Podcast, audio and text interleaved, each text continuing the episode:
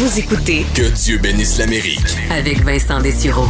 Aujourd'hui, dans l'Amérique 101, on se rappelle pourquoi les États-Unis et une partie du monde ont probablement été sauvés d'une guerre nucléaire totale en raison de deux Russes, deux Soviétiques qui ont empêché une escalade qui aurait pu mener à euh, la fin du monde carrément. Un de ces événements, parce qu'il y en a deux, le premier est en 83 et on doit, selon plusieurs, la survie des États-Unis à un homme, Stanislav Petrov, qui était un officier de la force de défense antiaérienne de l'armée soviétique. Parce qu'il est arrivé un incident, pas le moindre, le 26 septembre 1983, je serais même pas né. Euh, C'était à la base stratégique, a fait une base stratégique à une centaine de kilomètres au sud de Moscou. L'homme, Petrov, est chargé de recueillir des informations sur les satellites soviétiques de surveillance, parce qu'à ce moment-là, euh, dans l'espace, on retrouve des satellites d'alerte précoce, entre autres le Cosmos 1382 de type OCO. Ce sont donc des satellites qui scrutent la surface de la Terre pour remarquer d'éventuels tirs de missiles nucléaires. Question de lancer une riposte, une réplique rapide. Évidemment, ces satellites-là surveillent un pays, surveillent les États-Unis. On est en pleine guerre froide. Et voilà qu'à minuit 15, heure de Moscou, une alarme se déclenche.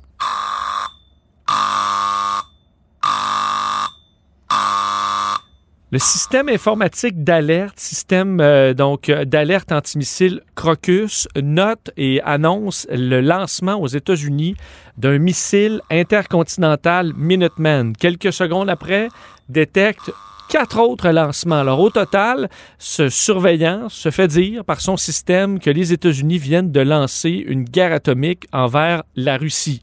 Euh, Petrov, évidemment, ben, remarque ça euh, doit analyser la situation en quelques instants avant de sonner l'alarme qui allait mener à une riposte russe. Mais il se pose une question. Il se pose une question qui nous sauvera probablement la vie, ou du moins des millions d'Américains, se disant Hmm, si les Américains devaient nous attaquer par surprise, ils nous enverraient pas juste cinq missiles atomiques, ils nous enverraient tout ce qu'ils ont pour détruire carrément la Russie et tous ces systèmes pour empêcher une riposte. Parce qu'envoyer uniquement cinq missiles atomiques, c'est gros, mais c'est pas suffisant pour faire tomber la Russie. Donc, pour lui, Petrov, ça fait aucun sens. Il va donc décider de- de- d'alerter évidemment les autorités euh, à Moscou, mais parlant tout de suite d'une fausse alerte. Euh, son avis est suivi. Ça permet donc, selon plusieurs, d'éviter une riposte soviétique qui aurait été le commencement euh, de la fin pour probablement les deux pays. Et ensuite, il y a eu examen des systèmes soviétiques et c'était effectivement une fausse alarme, bien sûr, causée par une interprétation erronée du soleil qui reflétait sur un certain type de nuage et qui a donc confo- confondu cet éclat-là avec le dégagement euh, de feu au décollage d'un missile.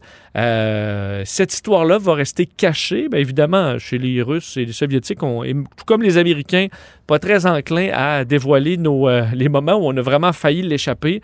Alors, ça a été secret militaire jusqu'en 1998 où on a appris à quel point on était passé près de la catastrophe.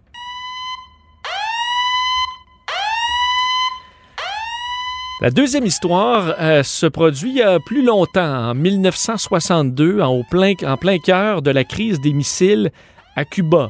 Et cette fois, on doit euh, la vie, vraisemblablement, à Vassili Arkhipov, un officier de 34 ans sur un sous-marin, le B-59, un sous-marin de classe Foxtrot, euh, tout près des côtes cubaines. Et là, on se retrouve dans un des moments les plus tendus de la guerre froide avec le blocus de Cuba. Alors, un blocus euh, lancé par euh, John F. Kennedy. Il y a énormément de tensions entre les États-Unis et l'Union soviétique. On, est, on a la main pas loin du bouton nucléaire en tout temps.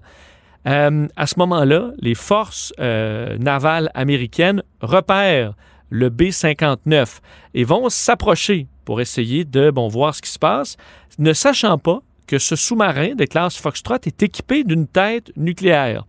À ce moment, la marine américaine décide de le faire remonter à la surface en lui envoyant des euh, petits explosifs. On dit un peu comme l'équivalent d'un coup de semonce. Alors, juste pour avertir qu'on est là, c'était des petits explosifs de pratique, à peu près la grosseur d'une grenade à main, qu'on envoie juste pour dire, hey, on est là, remonte à la surface, puis euh, va-t'en. Euh, le problème, c'est que euh, cette technique-là inquiétait beaucoup le président Kennedy en disant, ouais, mais si un sous-marin russe ne sait pas que c'est une charge explosive de pratique et se croit attaqué, riposte, et là on se retrouve dans une escalade qui mène à une guerre nucléaire. Ça stressait beaucoup le président Kennedy, cette technique-là. Il avait bel et bien de bonnes raisons d'être inquiet parce qu'effectivement, euh, la grenade, en quelque sorte, explose très près du sous-marin B-59 qui va se croire attaqué. Le capitaine euh, prend panique. Vitali Savitsky essaie de rejoindre Moscou, mais les radios ne fonctionnent pas. Ils n'ont pas eu de nouvelles de Moscou depuis plusieurs jours. Croyant alors qu'on est euh, ben, dans la guerre totale avec les États-Unis, le commandant Savitsky va dire probablement que la guerre est euh, commencée et nous, ben, on est en train de servir à rien ici. Là. Alors, on va lancer notre ogive nucléaire. Euh, et il, a l'autorité pour le faire. On n'a pas besoin de Moscou dans quelques critères, entre autres, si jamais on est attaqué. Euh, le sous-marin avait le droit de lancer son ogive nucléaire. C'est alors qu'il va demander de passer au vote chez les officiers. Ils sont trois.